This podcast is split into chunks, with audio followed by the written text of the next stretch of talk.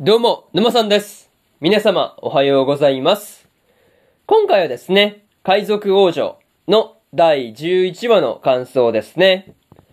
こちら、語っていきますんで、気軽に聞いていってください。というわけで、早速ですね、感想の方、入っていこうと思うわけですが、まずは一つ目ですね。盾となることというところで、フェナとユキマルがですね、先を進んでいっている中で、まあ、こう、シタンとカリンとツバキとエンジュとカエデとマカバの6人ですね。まあ、侍6人がアベル率いる海兵隊と、まあ、こう、宝物がいっぱいあった場所でぶつかってしまうっていうところは、やっぱり予想通りな感じではありましたね。まあ、最初は銃を持っている海兵隊の方が有利そうな感じではあったんですが、マカバがこう爆弾をね、投げつけた後の接近戦に関しては、やっぱり海兵隊よりも侍の方が手慣れているから強いっていうところはね、わかりやすい感じではありましたね。まあ、とはいえ、数の多い海兵隊の方がですね、こう、カリンたちをまあ、こう、数で疲れさせていたわけなんですが、まあ、侍の方はですね、こう、少数精鋭だし、まあ、こう、お互いを、こう、かばい合いながら戦っているっていうところがですね、いいなと思ったところではありますね。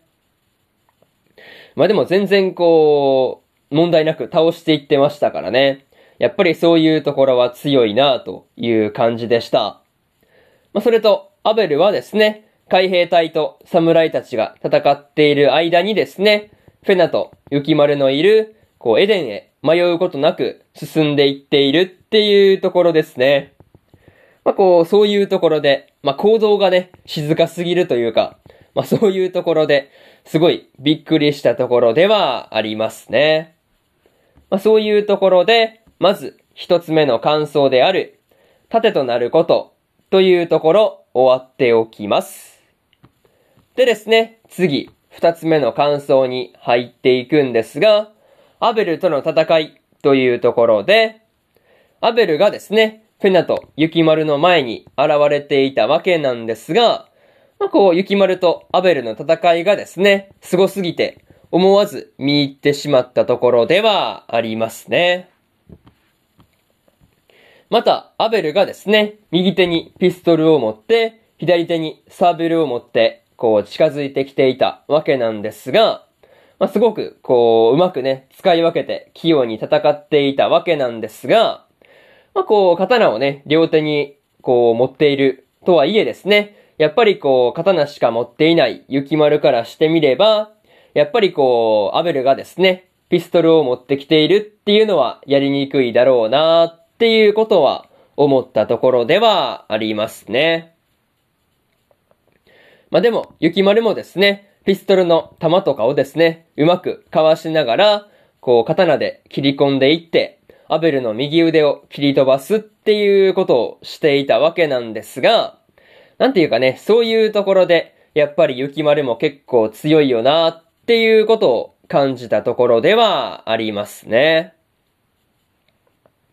あとは、こう、雪丸がですね、アベルに刺された後ですね、刺された後、フェナが雪丸を守ろうとして、こう前に立ちはだかっていたわけなんですが、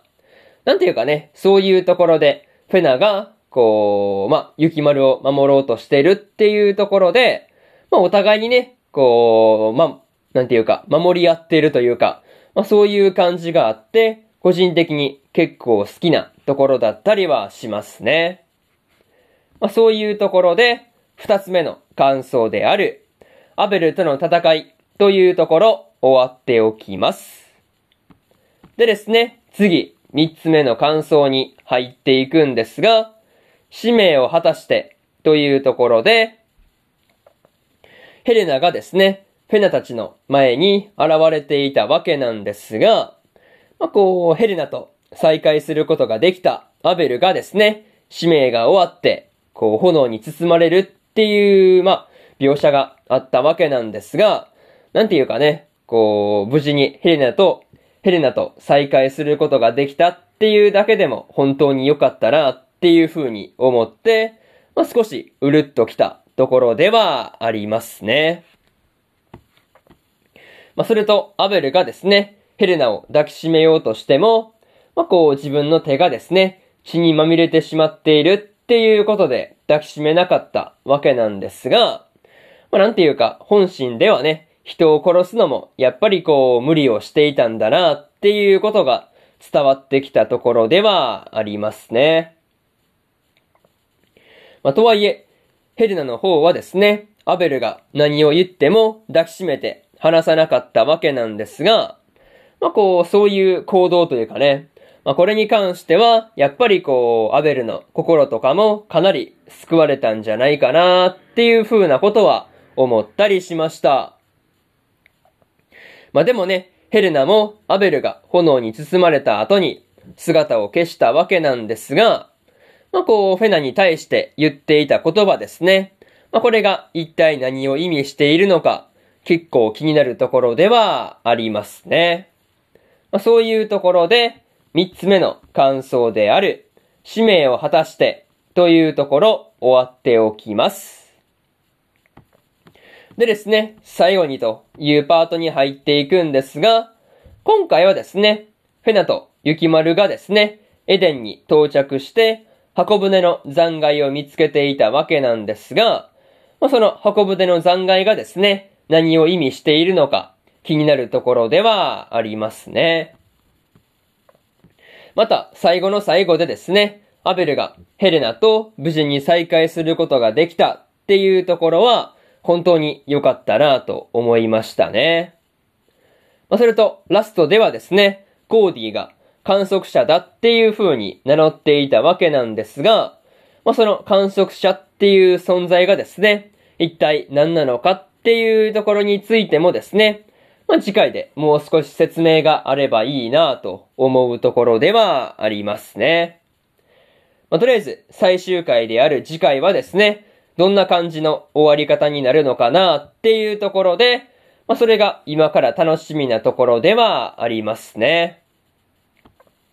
まあ、そういうところで、今回の海賊王女の第11話の感想ですね。こちら終わっておきます。でですね、今までにも第1話から第10話の感想はですね、それぞれ過去の放送で語ってますんで、よかったら過去の放送も合わせて聞いてみてくださいという話と、今日は他にも2本更新しておりまして、月とライカとのスフェラトゥの第10話の感想と、ワッチャプリマジの第11話の感想ですね。この2本更新してますんで、よかったらこっちの2本もですね、合わせて聞いてみてくださいという話と、